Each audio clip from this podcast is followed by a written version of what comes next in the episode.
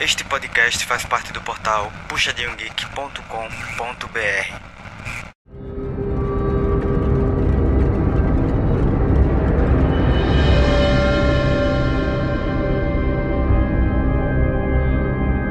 Fala galera, começando mais um Puxadinho Cast, aqui é Augusto, com um prazer imenso em recebê-los em mais um episódio. Hoje para falar de A Maldição da Residência Rio, que já faz um tempo que foi lançada, mas que merece um episódio deste podcast, porque ela continua aí, vamos dizer assim, no hype, porque ela foi a primeira de uma de, de uma série de séries, né, vamos dizer assim, de suspense barra terror que tem rolado aí.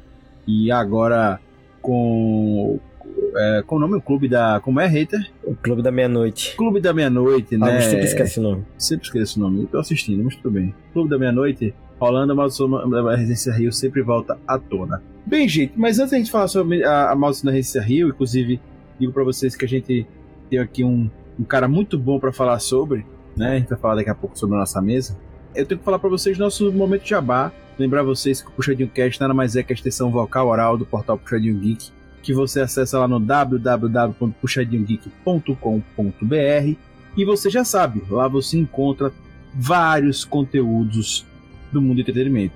Opiniões sinceras, listas, enquanto também outros podcasts além do Puxadinho Cast. Então, muito conteúdo. Então, eu recomendo, terminando esse episódio aqui, vocês darem uma passadinha lá no site que vocês vão se perder no meio de tanto conteúdo bom. Fechou?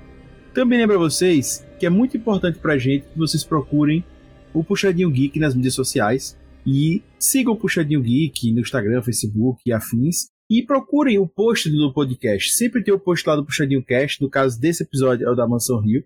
Mas se você ouviu outro episódio da gente, é só você procurar esse outro episódio e deixa o seu comentário. Pra gente é muito importante ouvir a sua opinião sobre o episódio e é uma forma de estender o nosso diálogo até passar a quarta parede do áudio com vocês. Né? Então, fiquem à vontade para debater com a gente lá. E claro, se o seu player de podcast tiver um espaço para é, você também falar com a gente, fica à vontade para mandar é, essa mensagem por aí, ou também lá no YouTube também fica à vontade, beleza? Temos um e-mail também, contato@puxadinhogeek.com. Fique à vontade para falar com a gente também por e-mail.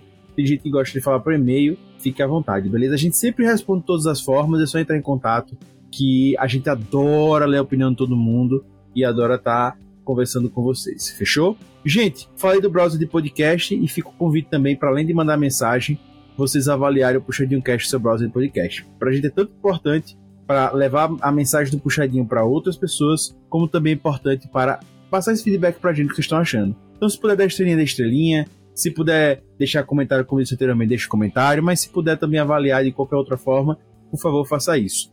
E também estendo o convite para você dar uma passadinha no YouTube do Puxadinho Geek e ouvir o podcast lá pelo YouTube, onde você pode deixar o seu curtir, onde você pode ativar o sininho, deixar o seu follow, que pra gente é muito importante. Beleza? Então, lá também tem espaço para comentário, como também disse anteriormente, fica à vontade para falar com a gente pelo YouTube, beleza? Então, é isso. Vamos à nossa apresentação de hoje da nossa mesa. Para começar hoje, para falar esse podcast sobre Mansão Rio, nós temos ele, o bravo, o corajoso, nosso querido Lucas Reiter, o hater mais hater do Brasil, o hater mais querido do Brasil, o hater mais hater do Brasil. Lucas Reiter, seja bem-vindo. No começo não entendi nada e no final parecia que eu tava no começo. Então, né? Boa. eu falei para vocês que a gente trouxe um cara aqui que manja muito de terror, suspense e que gosta e que assistiu essa série na primeira semana quando lançou e que viu todas as outras é, seguintes aí do, do, da Netflix, enfim. Ele não se assusta com facilidade, confesso a vocês. PH Santos, você que é um especialista de games, seja muito bem-vindo, porque todo podcast se presta tem o seu PH Santos. E aí, PH? Claramente, ou o Lucas não prestou atenção na série, ou dormiu ou fechei os olhos por medo. Eu gosto quando o podcast começa assim, sabe? Porque a, a treta já impera. Que pena que a gente não tem um, uma casa de terror aqui, né? Pra gente conviver e ver essa treta rolando com coisas macabras. Rola a vinheta.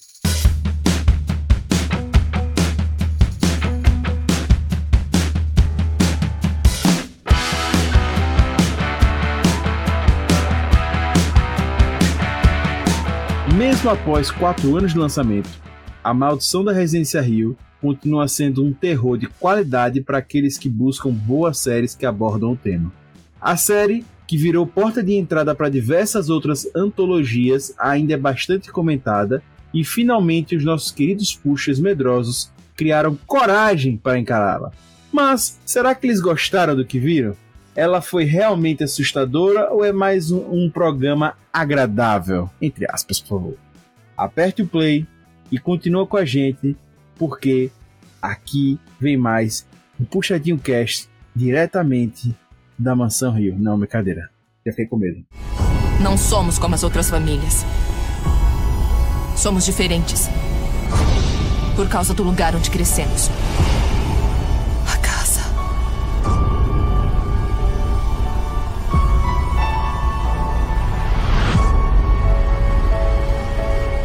Sua mãe não era louca. Nem a sua irmã, nem o seu irmão, nem você. É aquela casa. Bem, gente, vamos lá. A Mansão Rio, ela. ela é, eu vou falar aqui a sinopse da série, etc e tal, mas antes eu, eu queria destacar que, trazendo assim um espaço temporal para quem tá nos ouvindo, ela foi importante porque a Netflix tinha aquelas séries de terror e tal, mas não eram originais e tal. Só posso até que tenha, mas nenhuma de grande impacto como foi a Mansão Rio.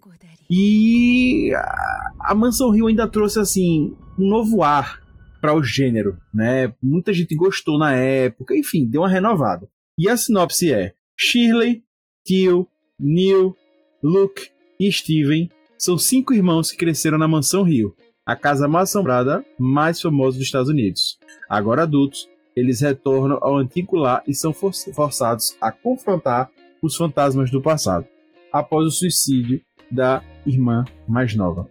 Beleza? Esse é o plot e, e, inicial e tal, papai, que vai rolar toda a história. Né, gente? Mas como eu disse, ela foi uma série muito importante, etc. Vocês lembram disso, que foi esse começo, esse hype, etc., justamente com a série 2018 chegando num mercado que aparentemente, assim, as pessoas não viam futuro, não, não, viam, não viam, assim, como um mercado frutífero. Cara, ela fez um barulhinho quando, quando estreou, viu? A galera falando dessa série. Eu tava doido pra ver, mas não tinha coragem. Então, a, a Maldição da Resistência Rio, ela inclusive, acho que hoje, se ela fosse relançada, ela faria até mais barulho do que fez na época, porque ela vinha justamente de uma série, de uma época que a gente não tinha muitas séries de terror. E principalmente séries de terror de qualidade. E a Maldição da Residência Rio meio que quebrou esse paradigma. Não dizendo que não existiam séries de terror, existiam, mas acho que no meu top 10 ela se encontra facilmente. E principalmente porque mais pra frente começaram a ter o maior lançamento de série de terror. Algumas deram muito certo e outras deram muito errado, como algumas antologias que são justamente não derivadas, mas pseudo-sequências dela. Lembrando que A Maldição da Residência Rio é, não é uma série necessariamente original, ela é baseada em um livro que é, acho que a Maldição da Colina, ou é Residência da Colina, ou Assombração da Colina, alguma coisa assim. Assombração da Casa da Colina. Então, ela foi uma série que fez bastante burburinho, como o Lucas disse, e, sinceramente, reassistindo, eu reassisti essa semana, poxa, ela era melhor do que eu lembrava. É importante dizer que a série é baseada no, é, no romance, né? The, The Haunt of Hill House, né? A Assombração da Casa da Colina, em português, né? De Shirley Jackson. É um romance de 1959, beleza? E aí é que tá, né? O, o diretor roteirista da série é o Mike Flanagan, né? Que cresceu muito com essa série, né?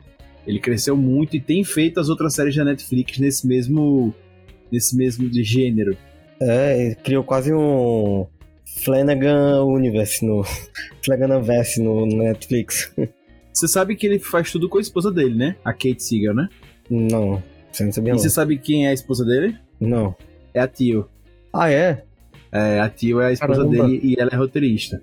Massa. Então, pra você, pra você ver.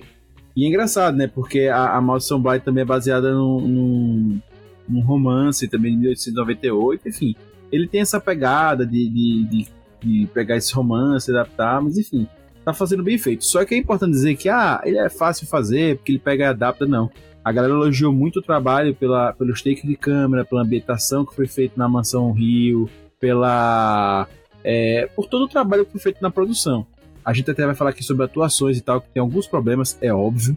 É uma, é uma série que aparentemente tem uma baixa produção e tal, é, é uma baixa, um baixo custo, vamos dizer assim, baixa produção, dizer, baixo custo. Mas tem sua qualidade, né? E, e deixa lá. Mas vamos lá. Já pegando esses pontos aqui que eu falei para vocês, de take e tal, e pegando esse hype todo que ela teve, que ela foi a percussora de todo esse, de todo esse movimento aí, que você vê que anualmente, de 2018 para cá, a Netflix tem feito um lançamento do gênero suspense barra terror, com jumpscare, barará, barará. A Netflix tem feito isso. Vocês acham que a, especificamente a Maldição da Residência Rio foi isso tudo mesmo?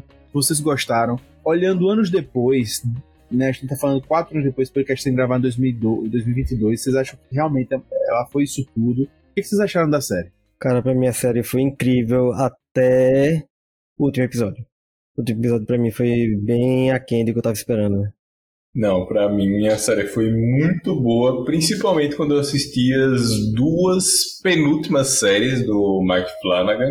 E não foi que eu achei ruins, mas achei que se venderam muito mal. Achei que elas meio que queriam se vender como terror, até pegando um pouco da carona do que a Maldição da Residência Rio trouxe, mas elas já eram um tema um pouco diferente. Mas entendo o que o Lucas disse, eu, eu entendo muito o fato de que teve muita gente que ficou meio a meio no final da série, principalmente com as revelações, mas isso a gente vai falando mais pra frente também. É, até porque a gente, como sempre faz aqui no Puxadinho Cast, essa primeira etapa é sem spoilers, então fica tranquilo aí. Cara, eu gostei muito, visto que uma das coisas que eu conversei até com o hater antes de gravar o episódio que eu acho que é um dos desafios de, de fazer uma série de terror, barra coisas com susto, certo? É que você tem vários episódios para manter a atenção do seu telespectador ali, enquanto você assusta ele, né? E enquanto você mantém entretido na tela. Isso é difícil. Por que isso é difícil? Cara, são vários episódios para o cara não se acostumar com o jeito que você faz as coisas, com o jeito que você dá susto nele, com o jeito que as coisas andam, com o jeito que a casa funciona. Cara, isso é muito complexo, porque quando você vai no cinema, você tem duas horas ali para fazer dar susto no cara. É difícil o cara se adaptar com o susto, com etc, em duas horas, né? Mas em, em 10 episódios, em 10 horas, a coisa muda, né? Já fica muito mais fácil você se acostumar e fica muito mais fácil você prever o que vai acontecer. Né? E aí é que tá, para mim, o pulo do gato que o diretor tem que ter. Né? Ele tem que conseguir manter é, a peteca o tempo todo lá em cima. E isso é difícil. Isso é muito complicado. Né? E é, é, é aí que eu acho que a série se destaca. Eu acho que com, com todos os problemas que ela possa ter, para quem ainda não assistiu, enfim, para quem vai ver, pode esperar uma série que ela mantenha ali um entretenimento de início ao fim, entende? ela mantém, além do entretenimento, ela mantém o jumpscare, ela mantém o suspense, ela mantém você ali, poxa, com medinho sempre. Você sempre faz aquele puta que pariu o tempo todo, sabe? Poxa, não vá para aí. Não, cara, não siga por esse caminho. Não, não, não, não, você, você vai morrer, sabe? Não, não faça isso. Sempre rola. E isso é muito legal. Acho, acho que poderia até encurtar um pouco a série. Mas partindo do pressuposto que, sei lá, se for Netflix, ou ele tinha essa missão de fazer uma série um pouco maior com tal episódio, eu acho que ele conseguiu manter isso bem. Quanto ao roteiro, concordo com o Reiter. Acho que poderia ter um, um final melhor, ter algumas coisas melhores, mas acho que você está procurando terror, enfim, sustinhos, jumpscare, você tem, sabe? Realmente eu assisti da série, eu sou medroso, né? Eu sou bem medroso e é, para não falar cagão mesmo, gente, eu o tempo todo tava roendo as unhas, o tempo todo tava tipo, não, não faça isso, não faça isso, não. E iam lá e fazer, entendeu? Então, isso é, isso é um porre. Mas enfim, então a série conseguiu me prender nesse ponto. E aí, gente, até pegando sobre esse lance suspense, desse, desse lance que a gente fica é, durante a série. Vocês acharam que a série ela tem uma pegada mais terror? Ela tem uma pegada mais drama? Ela apela mais pro jumpscare, jumpscare, vamos nessa, e aí? Eu acho que ela é um drama com aspectos de terror. Que o que, o que se sobressai na série é mais o drama, o terror fica mais ali em segundo plano. Até senti, achei que ia sentir mais medo com essa série, mas foi bem de boa. Tem episódios que nem tem nada assim. Já eu acho que ela é basicamente um terror com aspectos. Na verdade, ela, ela meio que mescla isso. Ela inicia mais como um terror com aspectos de drama e ela finaliza como um drama com aspectos de terror. Ela meio que do meio pro fim, do início pro meio pro fim, ela vai invertendo os valores. É, eu, eu acho que ela é. Eu achei ela muito mais. Eu acho que ela tem história, um drama, certo? Familiar, e acaba se prendendo muito nisso. Eu acho que às vezes até exagera, certo? Inclusive, eu acho que por vezes o mal de se render muitos episódios foi que literalmente a gente ficou preso nessa parada de tipo de ter que forçar contar a história de cada um ali de uma forma destrinchada e que talvez não fosse tão necessário, sabe? Então acho que às vezes os episódios se alongaram e tal. Isso fez para mim passar uma imagem de que tipo é, realmente eles estivessem querendo abraçar o drama, mas o terror estava sempre presente, certo? O terror, não o terror, é o terror, tem um terror, principalmente o suspense, tá gente? Eu não vou nem dizer o terror, o terror, mas principalmente o suspense. O suspense sempre estava presente, o suspense sempre estava ali, certo? Isso é uma coisa que, que eu não posso negar. Como eu disse, do início ao fim, eu, eu ficava afobado, eu ficava agoniado, né? Pra mim, a série me deixou preso por causa disso. Como eu disse, o problema é, já seria até redundante, o problema roteiro aparecia, mas o, o suspense e tal me fizeram ficar preso. Então, eu, eu já discordo um pouquinho, mas entendo. Mas o que eu acho que, tipo, é muito cativante da série é que eu acho que ela é aquele. aquele terror psicológico para quem tem tara em terror, literalmente. Porque ela vai no decorrer apresentando pequenos detalhes que se você não presta atenção, você deixa passar. Então, sempre tem uma coisinha ali na espreita, algo que tá observando você uma coisinha que muda de lugar, que é justamente para deixar aquela sensação de incômodo. E muitas vezes você se sente incomodado assistindo a série e você não sabe por quê. E nessa segunda reassistida eu comecei a perceber algo, por que algumas vezes eu estava incomodado, mesmo sem saber. Não é, isso eu notei também. Que você vê algumas coisas bem diferentes assim, na cena que fica em segundo plano e tal, que você não nota de primeira. Uhum. E que também acontece na Mansão Bly também, né?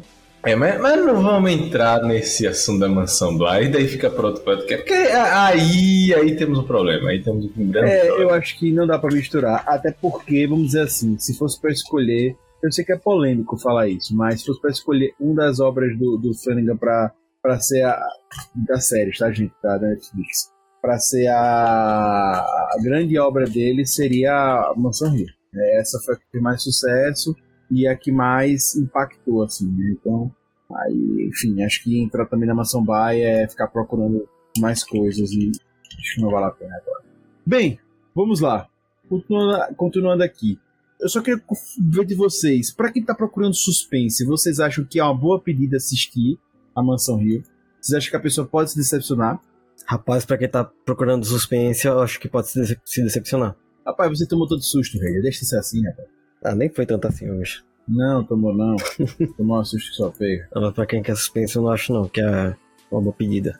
Não, então, é, é, porque aí a gente entra numa linha tema. Vamos lá. Suspense e terror. Terror geralmente gera incômodo. Suspense deixa você arrepiado.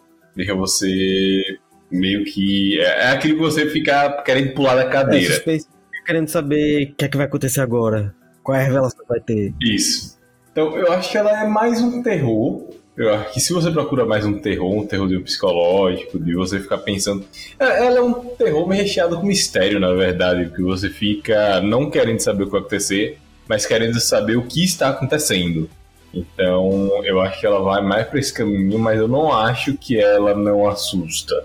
Eu acho que ela tem seus pontos de susto, ela não apela para o jumpscare, é, não de forma abusiva. Jumpscares são bem pontuais mas ela apela muito pro incômodo. Ela é uma série que tem momentos bem, bem incômodos de você acompanhar, assim, tipo, sem piscar.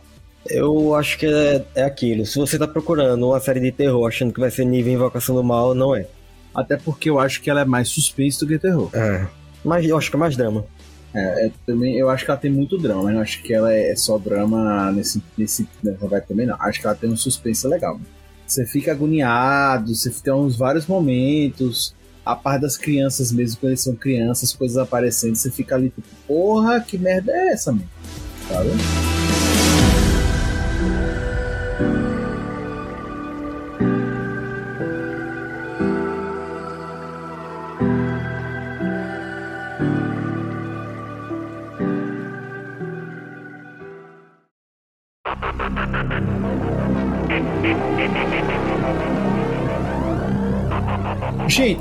personagens, tá? Queria saber se vocês acharam eles cativantes e aproveita até para perguntar da atuação. O que, que vocês acharam dos personagens principal? Os principais a gente tem ali o, o, os filhos, né? Eu já citei aqui anteriormente, e os dois pais. Então, o pai é o Hugh e a mãe é Olivia Crane. Os filhos são Luke, que é o mais novo, que é gêmeo da, da Neil. Eles são gêmeos. Aí você tem a Tio, né? É, do mais novo pro mais velho, né?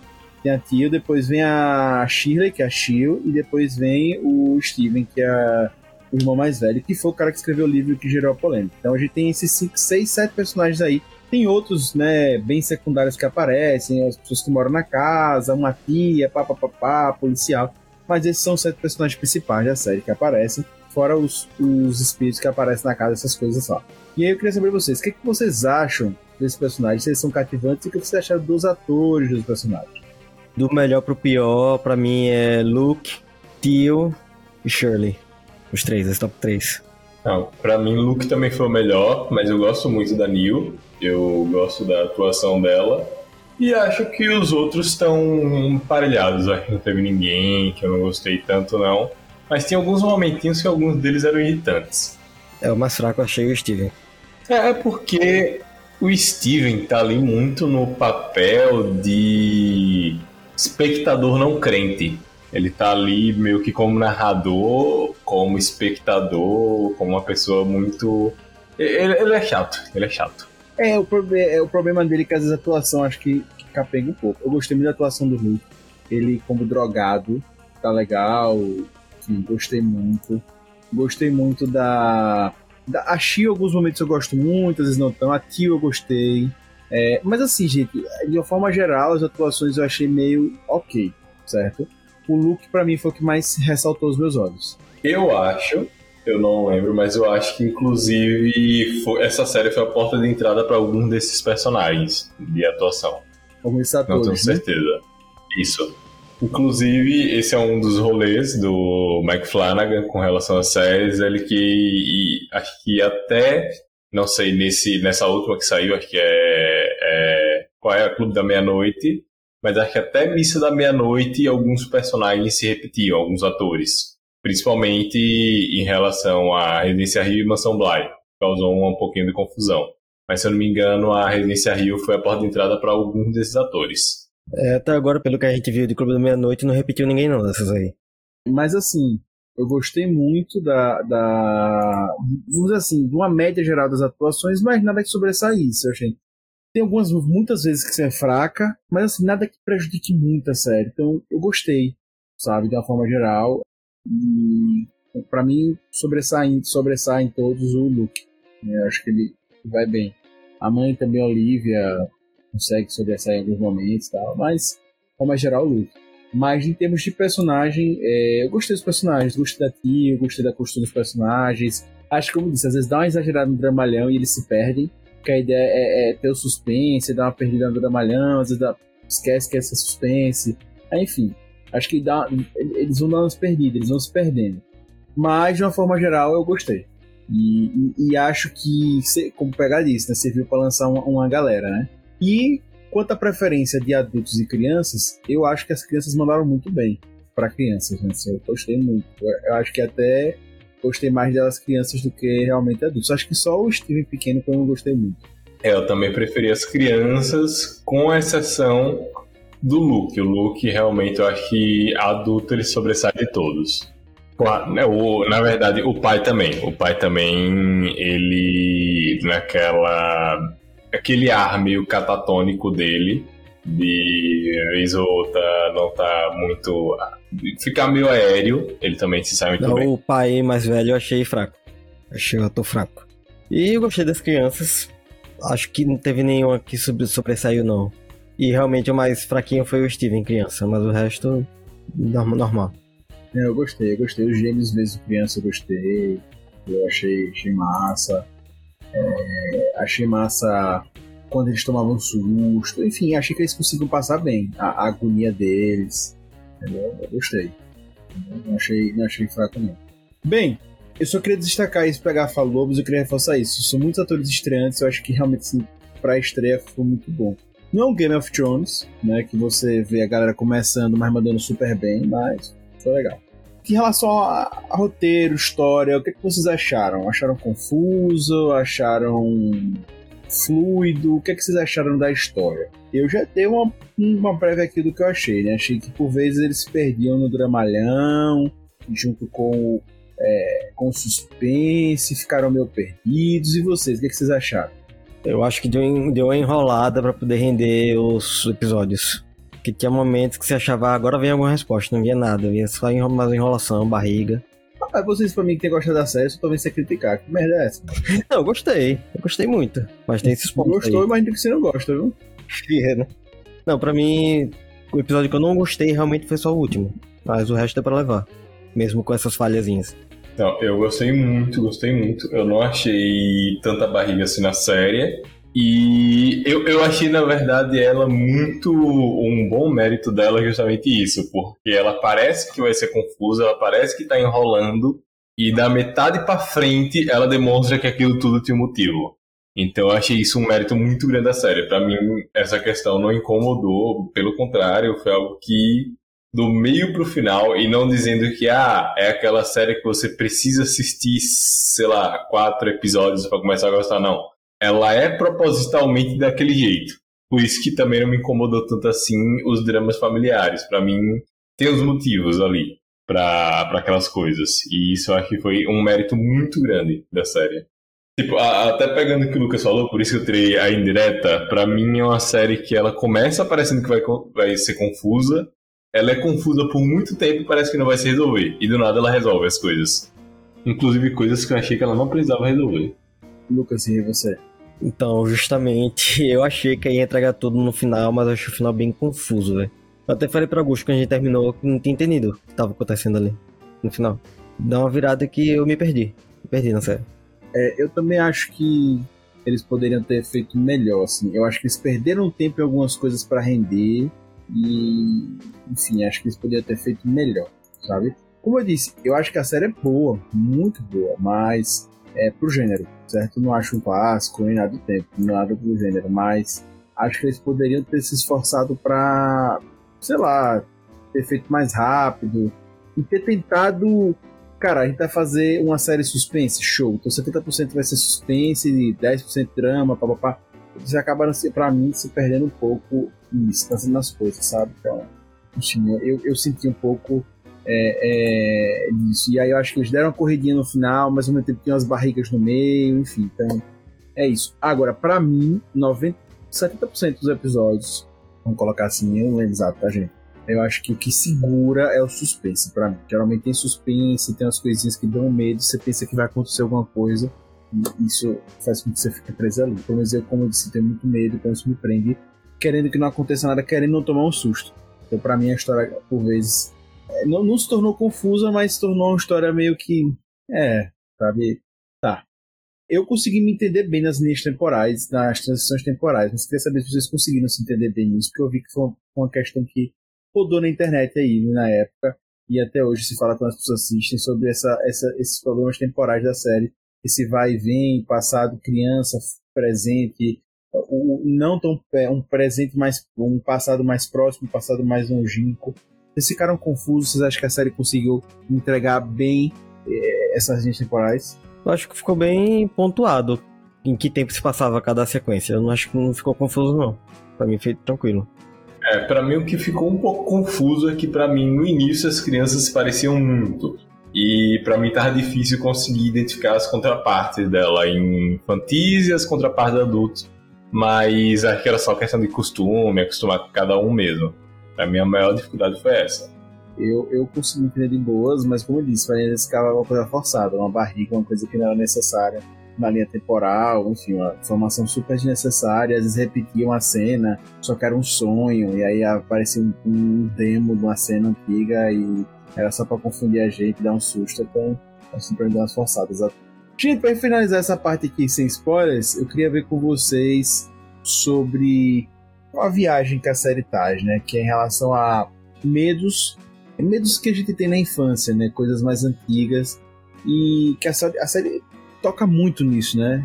Principalmente a gente viaja para os personagens quando eles são crianças e ao mesmo tempo a gente volta, enfim, faz esse. E aí vê esses medos deles lá com, com barulhinhos que a gente ouve quando a gente é criança, a gente tem medo, nossos pais dizem que tá tudo bem, com coisinhas que a gente vê, enfim, essas coisas que criança vê e a gente vê todos, muitos desses nossos medos representados ali naquelas crianças em coisas que elas estão vendo e sentindo e ouvindo né? E eu queria saber, isso trouxe memórias para vocês? Vocês se lembraram de alguma coisa? Antes da gente para nossa parte com spoiler.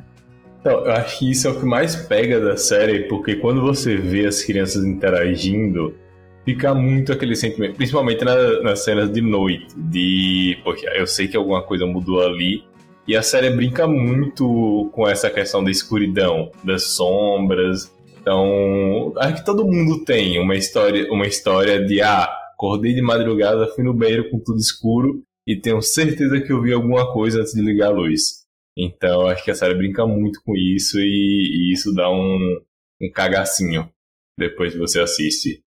É, eu também me remeteu, principalmente esse lance de barulhinhos na casa com o negócio de madeira. Minha casa não é de madeira e tal, mas quando eu viajava e tem essas coisas, eu me assisti assustado. Nunca vi nada, nunca tive isso, mas me senti assustado. E é, essa angústia, né? Então a cama vira proteção, então isso me lembra é, assim, coisas da minha infância, né? Esse, esses medos. Gente, para quem ainda não viu, queria saber se vocês recomendam ver a série. É, como eu disse, é, é, ficou marcada aí e tal, mas tem muita gente que ainda não viu a série. Eu mesmo não tinha visto, vi recentemente. Queria saber de vocês, recomendo ou não recomendo?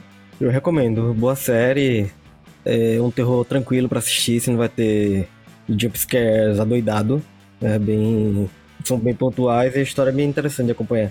Eu também recomendo, recomendo muito. Como eu disse, a única série que eu, até agora eu ainda não assisti, tô devendo, é o Clube da Meia-Noite.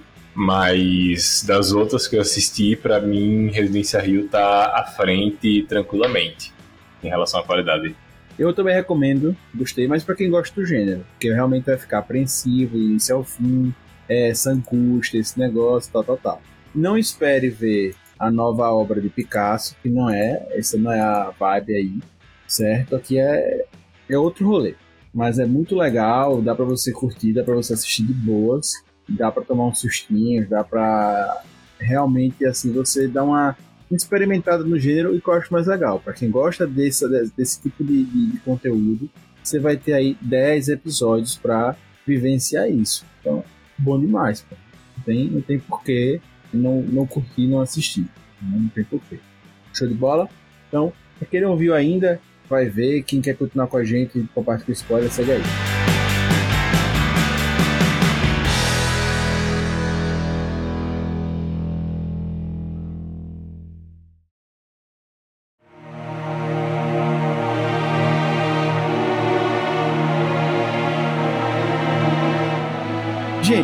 Spoilers liberados, vamos lá. A série, ela mescla, né, bastante momento de dúvida entre o que é real, que a gente fica pensando que pode ser um trauma deles, do personagem, né, é uma dúvida que a gente tem, ou se realmente é a realidade, aquilo ali que está acontecendo. E aí eu queria saber de vocês, vocês gostaram da forma que isso é apresentado pra gente, da forma que, que essa dúvida chega pra gente? Vocês realmente acham que ficou claro? É, enfim, queria entender de vocês, que que vocês como, é, como é que vocês viram isso, né? Esse lance da, dos traumas deles e como isso é apresentado, essa dúvida que é, é, é, é implantada pra gente. Cara, eu gostei, gostei muito de, das questões. Como eu disse, o início dela eu achei realmente confuso, não posso negar. Mas eu acho que é aquele propositalmente confuso. Eu acho que é uma série que ela começa querendo implantar muitas dúvidas, só que ao mesmo tempo ela vai também botando pequenos detalhes que vai mostrando já ali o que está acontecendo. Então é muito daquele, ah, não foi por acidente, não é aquele confuso de, ah, eu estou fazendo errado, mas no final tudo acaba remetendo para algum detalhezinho que você deixou passar tanto que durante a série, não lembro se eu já assisti alguma outra adaptação desse livro, de novo, é A Casa da Colina, que inclusive lembra também bastante a história de Cemitério Maldito. Não, ela não bastante, mas em parte a história de Cemitério Maldito. E do meio pra frente da série eu já tava meio que sacando o que tava acontecendo. Não sei se eu já tinha visto alguma outra adaptação ou se eu já tinha lido o livro. Mas eu, eu gostei muito desse ponto, que conforme, especificamente agora que a gente pode falar, a partir do episódio 4 você já começa a ver algumas coisas lá do início que você nem imaginava começando a fazer sentido. Eu acho que dava para ver bem quando, de certa forma, quando era real, quando não era, porque mudava bem pouquinho, assim, bem sutilmente a fotografia. Dava pra sacar que não era real. Mas, mas, mas aí, eu, aí eu te pergunto que não era real. então, né? é, eu acho que esse, esse é o lance, né? Não dá pra saber e tal. Não dá pra saber realmente se termina a série com dúvida de muita coisa.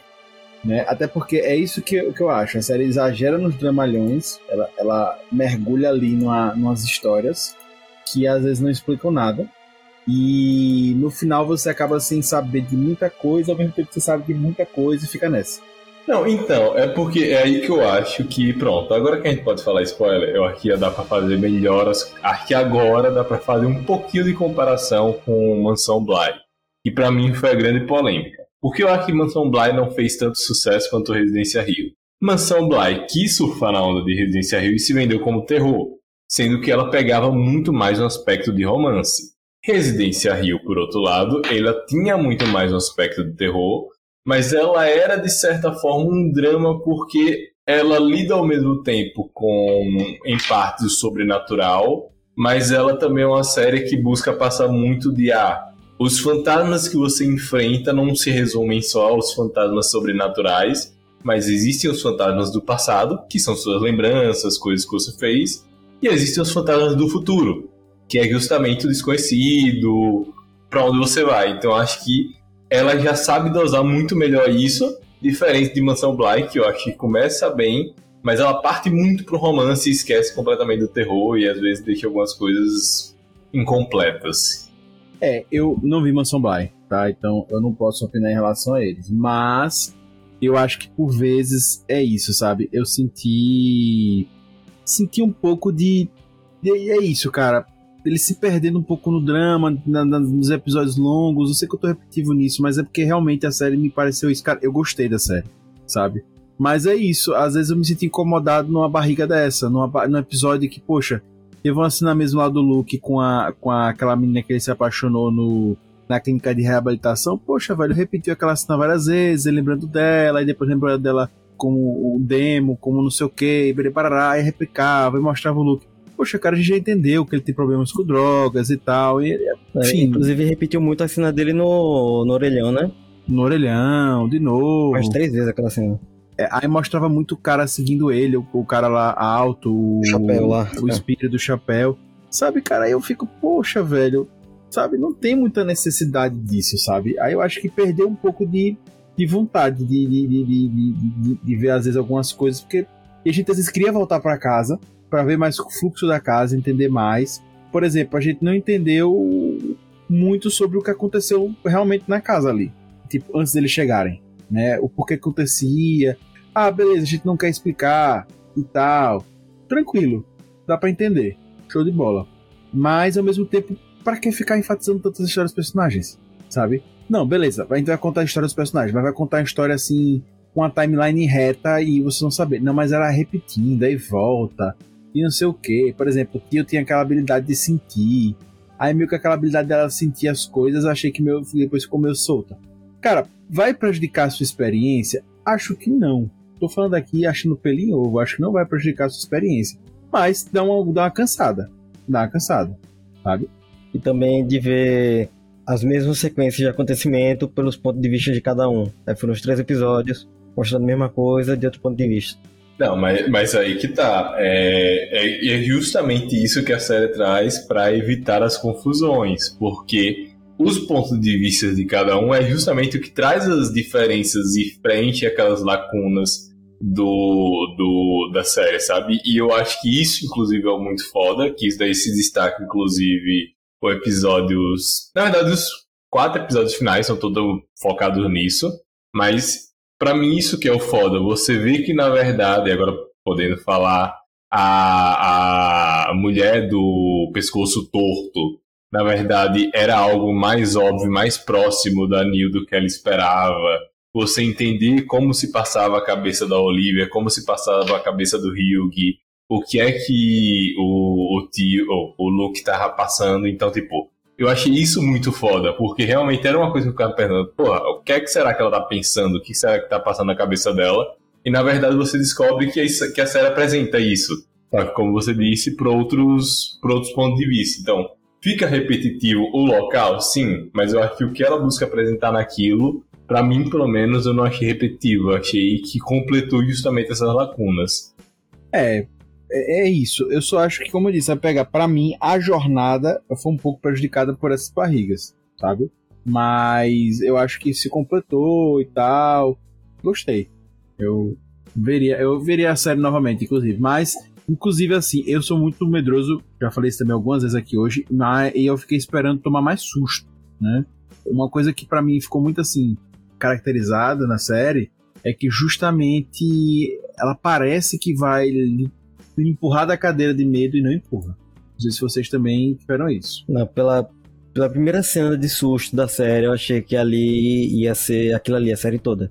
Mas ainda bem que não foi.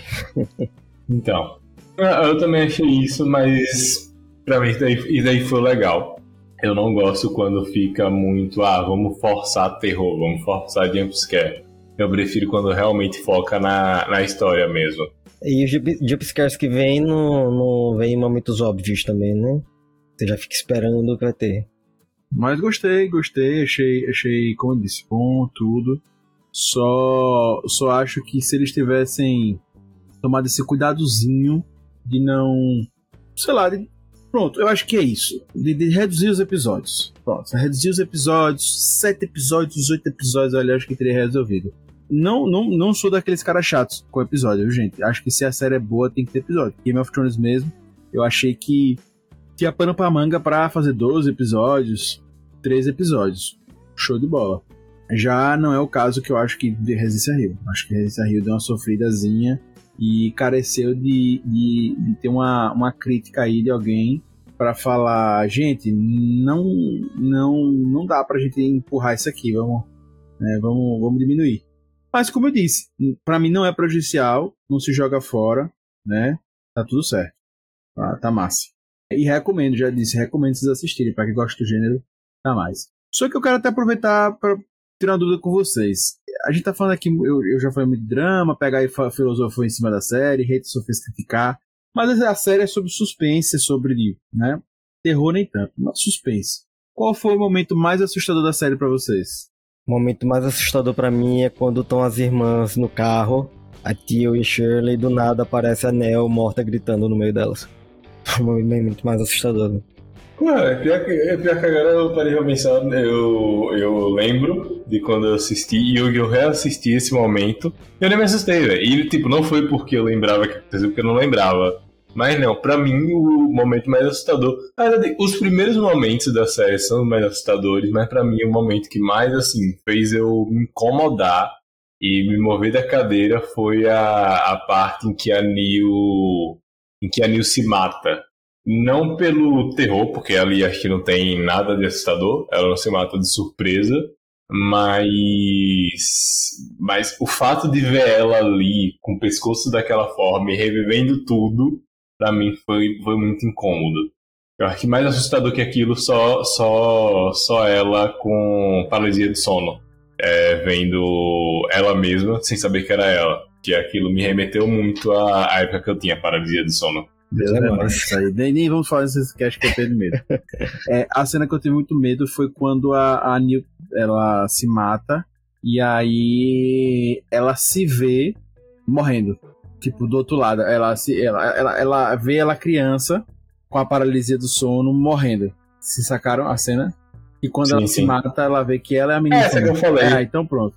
Só que é justamente a cena quando ela se mata. Entendeu? Não é tipo ela pequena, não enxerga. Porque quando ela é pequena, ela não enxerga a face, né?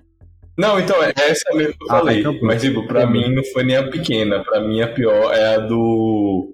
Aquela enxerga ela só com o namorado. Na vez que o namorado dela morre. Ah, entendi. Não, Pra mim isso foi pior. essa aí foi tensa, mas pra mim foi essa quando ela se mata e ele fica vendo. Aquela cena ficou na minha cabeça durante uma semana, velho. Eu fiquei, puta merda. Caramba, velho. Doideira. Ali foi doideira. Mas vocês vejam que tem alguns momentos aí que a gente falou, então tem, tem momentos pra dar e vender na série pra você tomar o seu sustinho. E qual é o episódio favorito de vocês, galera? Qual foi o episódio pra vocês que mais se destacou? Cara, de longe o episódio 6 do plano sequência. Porque é o episódio que mais tem esses detalhezinhos de coisas que mudam conforme a câmera vai girando de um lado pro outro. Sempre que a câmera volta, tem alguma coisa diferente. esse negócio foi foda mesmo. Inclusive hoje eu tomei um susto, que eu não lembrava, que é justamente no momento que a Olivia tá procurando a Neil, que eu não lembrava que, que ah, quando ela se vira pra voltar da, da subida da escada, a estátua tá olhando pra ela. Então eu tomei um sustinho com isso. Mas pra mim esse é o episódio mais foda, porque vez ou outra tem uma sombra, alguma coisa que aparecia do A nada. sequência foi muito bom, né? E as transições também, de futuro pra passado, em plano sequência, ficaram muito boas. Pra mim, eu não tenho, eu não tenho um episódio favorito, mas o momento favorito pra mim foi quando o pai revela que um monte de coisa que eles viam na casa não existiam de verdade. Tipo, o cara consertando o relógio não tava ali, que a casa da árvore nunca existiu. pra mim, isso foi o, Ah, melhor isso, aí, isso aí é foda, velho. Isso aí vai fuder, velho. Foi o melhor momento. Não, então, ironicamente, é porque, tipo, é foda, mas. Não, não, deixa. Não, diga. É, é porque eu ia falar que eu, eu não sei, eu não sei se foi porque eu já vi em algum lugar. Talvez tenha existido. Não, o pior é que existe, o, mas o, não as pessoas, as pessoas não existiam não, as pessoas eram espíritos. Mas o que quebrou um pouco pra mim a experiência foi justamente que eu já vi a história em algum lugar e eu já tinha sacado o que estava acontecendo sobre esse negócio.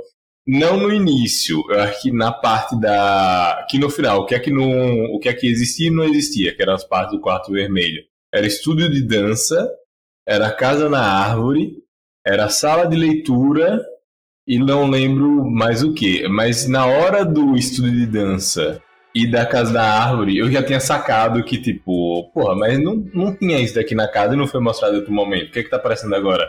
Que era o quarto vermelho ali. Então, isso estragou um pouquinho, mas aí não é demérito da série, é demérito de alguma coisa que eu assisti e que eu lembrei na época. Mas isso estragou um pouquinho a experiência pra mim. Que me tirou um pouco da surpresa. É, eu, eu para mim, o episódio que eu mais gostei, eu não vou lembrar o número, mas é esse da de quando a Neil morre, né, morre e você vê ela morrendo e tal. Já é o 4. Que É o quando mostra sim. ela com o marido também, né? Uhum. É um episódio muito triste. É, é o episódio tudo voltado nela. Exato. E aí mostra também ela indo falar com o Steve, o Steve não ligando pra ela. Que ela fica querendo falar com os irmãos, né? Eles ignoram a ligação Exato. dela. Mas ela foi num evento com o Steven, ele falando, ele falando da família, falando dela, falando todo mundo. E meio que, tipo, ele, ele se vendendo, né? Ela vai lá, fala pra galera, é, fala com ele, e ele, tipo, tá nem aí pra ela. Ele tá meio que enganando todo mundo, né? Com a história dela.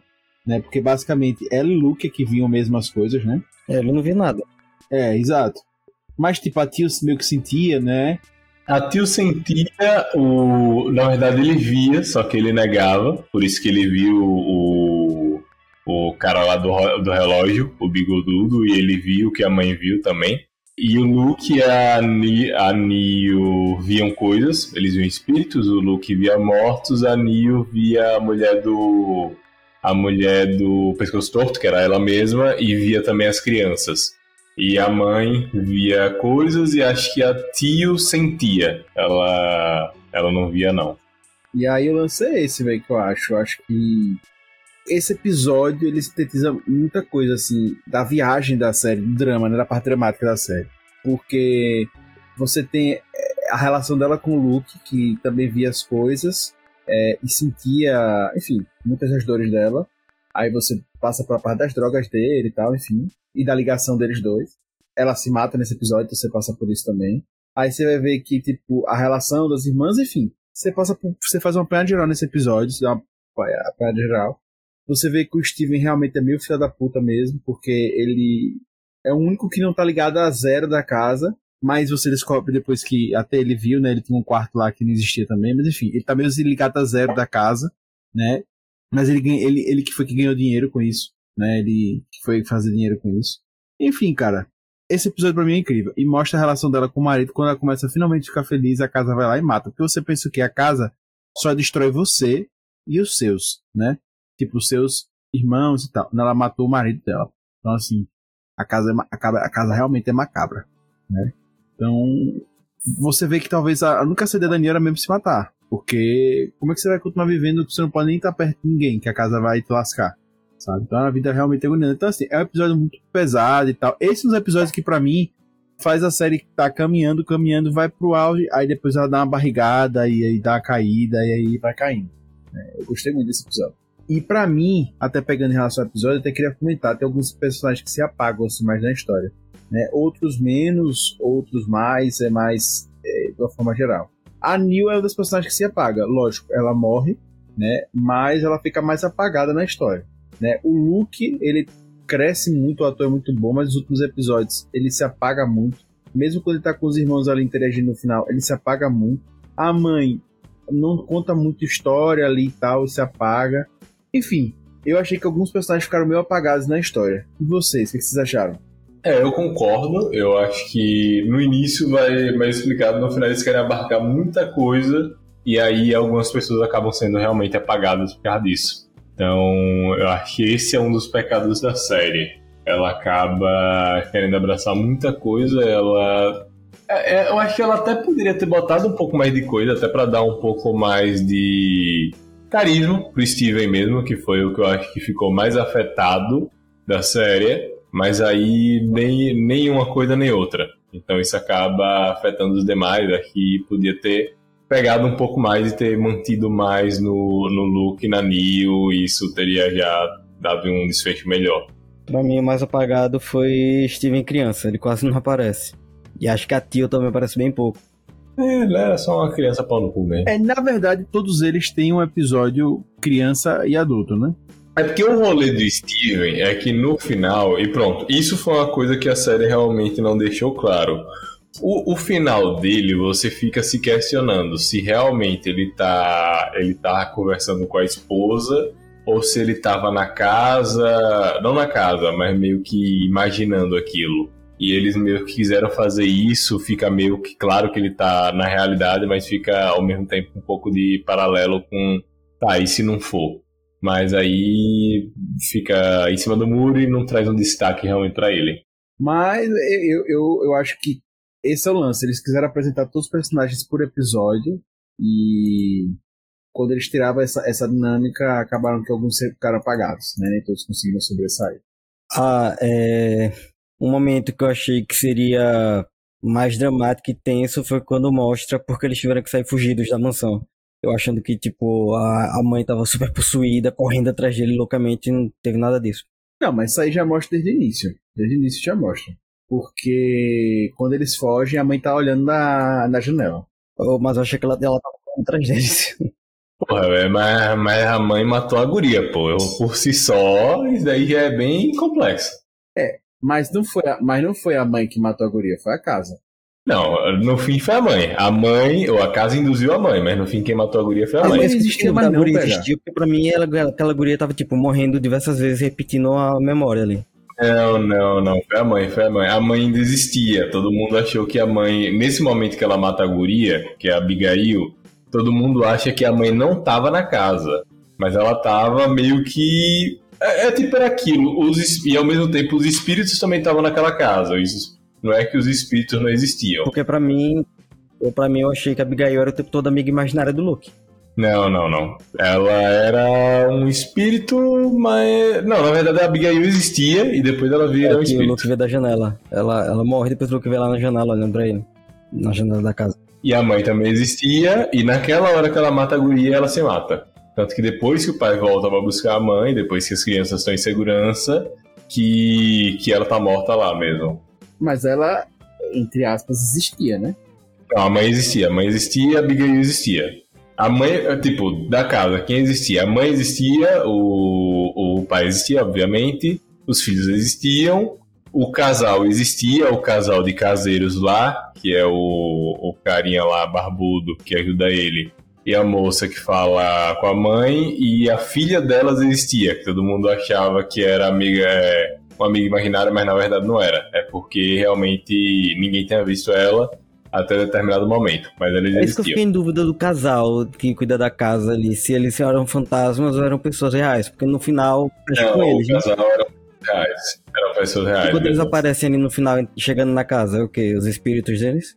Então, por, por isso que me lembrou muito o Cemitério Maldito. Como é que funciona o rolê da casa? Quem morre na casa continua meio que o espírito preso lá. Então você consegue ver aquelas pessoas e por aí vai. Então meio que eles ele voltou, a mulher morreu e o marido voltou para que a mulher morresse dentro da casa e meio que ficasse presa à casa. Mas em que timeline que tá acontecendo? No passado ou depois de- dos, dos. Ah, depois, muito depois, muito depois. Aquilo é bem mais à frente, acho que até depois do, do rolê dos irmãos. Lá. dúvida se aquilo era era no passado e eles o tempo todo eram fantasmas quando a família tava lá. Não, não, não, esse daí já foi depois, daí já foi depois. É que inclusive eles. Ele morre, né? O marido também, né? Ali. Agora, como ele não mostra, ele morre pulando também, né? Não, aí no caso você tá confundindo com o marido da Olivia. É, eu tô o falando do Lucas marido- tá falando do, do pai da Abigail. O caseiro morreu? Não, o caseiro não morreu. Não, não, morreu porque todo mundo vai morrer, né? Mas não, quem morreu foi a esposa do caseiro. Que aquilo ali ela morre muitos anos depois do Scream, né? Isso.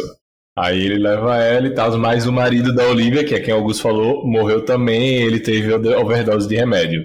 Provavelmente ele morreu pra salvar a família. Ele morreu pra conseguir Não entrar no quarto Não vermelho. foi isso? Ele não fez o acordo com ela? Isso. Ele morre pra entrar no quarto Ele faz vermelho. o acordo com ela, pô. Não é bem um acordo porque ela queria que os filhos também morressem, né? Então, mas ele fala isso, que ele queria deixar eles e tal, e ele faz esse acordo, ele fica com ela, que ela disse que não quer ficar mais sozinha. E aí, como ela não quer ficar mais sozinha, justamente por esse motivo, ele diz, eu fico com você então. E meio que o rolê todo é que. Que aí que fica a questão. Que se a casa realmente era o mal, se o problema era os espíritos, se a casa tem alguma magia. Porque quem começa a induzir a Olivia a fazer merda não é só a casa. A casa tá meio que consumindo eles. Isso fica, isso fica claro. Mas quem induz a Olivia a fazer merda é aquela. É aquela mulher lá que tem estilo mais antigo. Tanto que quando chega no momento de. Nos últimos episódios, tem a velha que fica sempre na cama que diz: Ah, ela tá mentindo pra você, não confie nela. Então, meio que quem induz a Olivia não é a casa, é, a, é aquela mulher que tenta, inclusive, seduzir. Que ela vê como O jovem e marido da Olivia. aparece pra gente como um fantasma velho. né? Isso. Qual você tá falando? Aqui, deixa eu ver se eu acho a foto aqui. É uma que tem estilo tipo meio que Mary Streep. É uma mulher que fica conversando com a Olivia. Ah, eu tô ligado, tô ligado. Tô ligado. Isso. E aí depois, que a gente vê justamente essa, essa mulher várias vezes, ela é quem vai induzindo a Olivia a acreditar que o pai dela queria tirar os filhos dela e queria matar. E aí duas vezes a gente vê uma. Na verdade, várias vezes a gente vê uma velha na casa em cima de uma cama. E na penúltima. Acho que na última vez que a gente vê essa velha em cima da cama, que é com a Olivia, essa velha diz: Olha, ela tá mentindo pra você, não acredite nela. Mas aí já era tarde demais, a Olivia já tava perdida, já tava totalmente consumida lá. Então, meio que não foi a casa que induziu a Olivia a matar os filhos, foi essa mulher. Mas é isso, gente. O, o que eu gosto dessa série é isso. Dá pra você teorizar. Se quiser, tem espaço pra teorizar, etc. Isso é legal. Eu acho que é massa você terminar uma série dessa. Porque é isso. Poderia ser só uma série de terror na qual você toma susto e terminou e pronto. Tomei susto e acabou, não. É Uma série que dá pra você debater, enfim. Fazer suas teoriazinhas. É legal.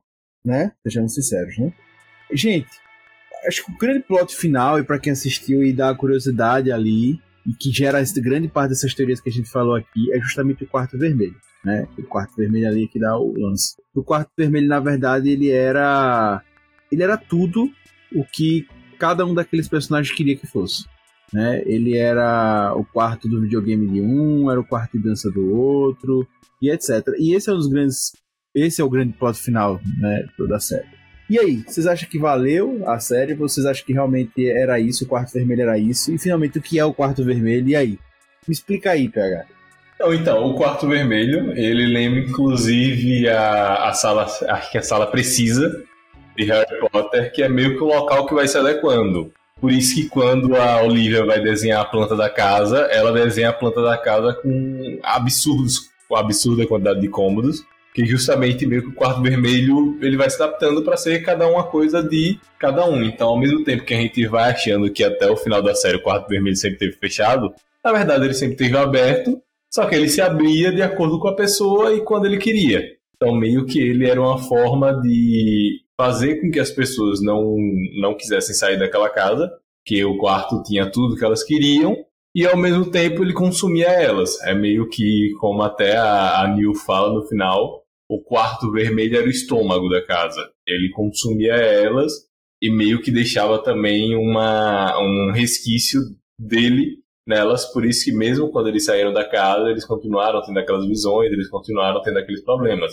E meio que o quarto vermelho continuava puxando eles um por um, que como a casa ficou vazia depois desse, desse, desses acontecimentos, ela ainda precisava se alimentar de alguém. Então ela aos poucos foi puxando, primeiro puxou a Neil, depois puxou o Luke e provavelmente ia puxando os demais irmãos um por um até acabar com todos eles. Então, meio que o quarto vermelho era uma armadilha da casa. Ele era aquela planta carnívora que tem doce lá dentro pra mosca ir e a mosca acaba morrendo e não sabe. Caramba, pega, fez uma interpretação muito boa agora, viu? Muito boa. É muito boa. Fez uma viagem do caramba. Eu não tinha me ligado nisso, não. É, eu, eu achei a série bem legal, inclusive, se eu não me engano, ela ia ter outro final. Eu preferia o outro final, porque na verdade eles nunca iam sair do quarto. Mas o cara preferia apostar no finalzinho feliz. Eu achei meio, meio decepcionante o final. Porque eles vão lá, eu achei que ia ter um, alguma super vira-volta ali e eles iam resolver o problema, mas não, eles se entregam, o pai se entrega pra morrer ali e eles vão embora não acontece nada. Esperava mais do desfecho. É porque é isso, velho. Ele dá margem pra essa filosofada, entendeu? A ideia da série não é entregar o conteúdo pronto. É você justamente parar ali pra pensar, entendeu? E, e não você não você achar que tá tudo ok, entendeu? Eu, eu entendi dessa forma. Não, ela deixa muita coisa aberta. Inclusive, eu preferia que o final tivesse ficado em aberto também, por um motivo. Porque tinha uma forma de você identificar quando você estava no quarto. A janela do quarto nunca mudava. E, se eu não me engano, a ideia inicial para a finalização da série, que a última cena é mostrando o destino deles e tal, o futuro deles, e no fim a comemoração de acho que dois dias de novo que o Luke estava sóbrio, era que ali no fundo tivesse a janela do quarto. Então ia ficar meio que em aberto se eles realmente tinham saído ou não. Mas aí eles quiseram apostar no. Ah, não, eles saíram, é isso e foda-se. Rapaz, tá me dando vontade de rever a série pra prestar atenção nesses detalhes, viu? Não, Eu, eu gostei de rever e, e eu, eu vi coisas que eu não tinha visto da primeira vez. Ao mesmo tempo, eu, tipo, não, não teve nada também que foi assim, ah, gritantemente diferente, não. Gritante. Tá vendo? Isso pra vocês. PH é um cara que gosta do gênero. Também tem isso, velho. É, Eu assisto com medo, o Lucas também assiste com medo. Aí a gente fica com, né, com, com vontade de, de não tomar susto, né? Então, tem isso, né, Rei? É, eu mesmo fico tapando os olhos quando acho que vai ter susto. Aí você perde muita coisa, pô. Entendeu? Aí não dá. Mas é isso, então, essas viagens aí, tem muito mais, tem muitas teorias na internet, né, sobre, sobre a série. Eu gostei dessa finalização, acho que eu queria uma coisinha mais fechadinha, acho que poderia entregar uma coisa melhor, mesmo entregando essas dúvidas, acho que poderia ter entregado algumas coisinhas a mais, alguns fechamentos a mais. Gosto de coisas abertas, amo, mas acho que poderia ter entregado mais, porque a série teve algumas barrigas e aí acabou, quando tem barriga demais e uma coisa aberta assim, acaba passando um pouco desleixo pra mim mas acho, achei legal. Queria saber de vocês. Os finalmente gostaram dessas pontas soltas e tal. O hater não gostou tanto, agora tá descobrindo mais. O PH já deu a ideia que gostou. Mas, pra bater o martelo aqui, gostaram disso ou não gostaram? Não gostei não, esperava mais. E eu gostei, mas queria que tivesse ficado em aberto, eles saíram ou não do quarto.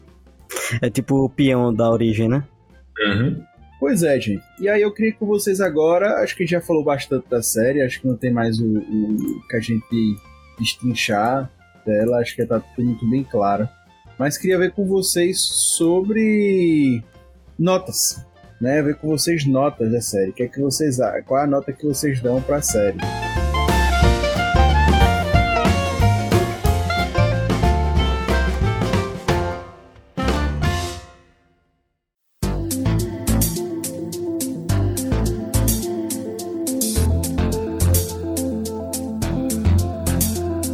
E aí, galera, qual a nota que vocês dão pra Mansão Rio? De 1 a 5 monstrinhos. Pra mim, eu dou 3,5. Bom, na minha análise, eu dei 4, continuo com 4. Achei uma série muito boa, mas também não acho que é o melhor conteúdo de terror que existe. Mas como série é muito boa ainda assim. Boa. Cara, eu vou de nota 3,5. Gostei da série, achei muito boazinha bem divertida pro gênero. Como eu disse, fica devendo algumas coisas, mas entrega bom conteúdo. Nada, nada que a gente, a gente se decepcione, não. Boas coisas. Gostei. Recomendações.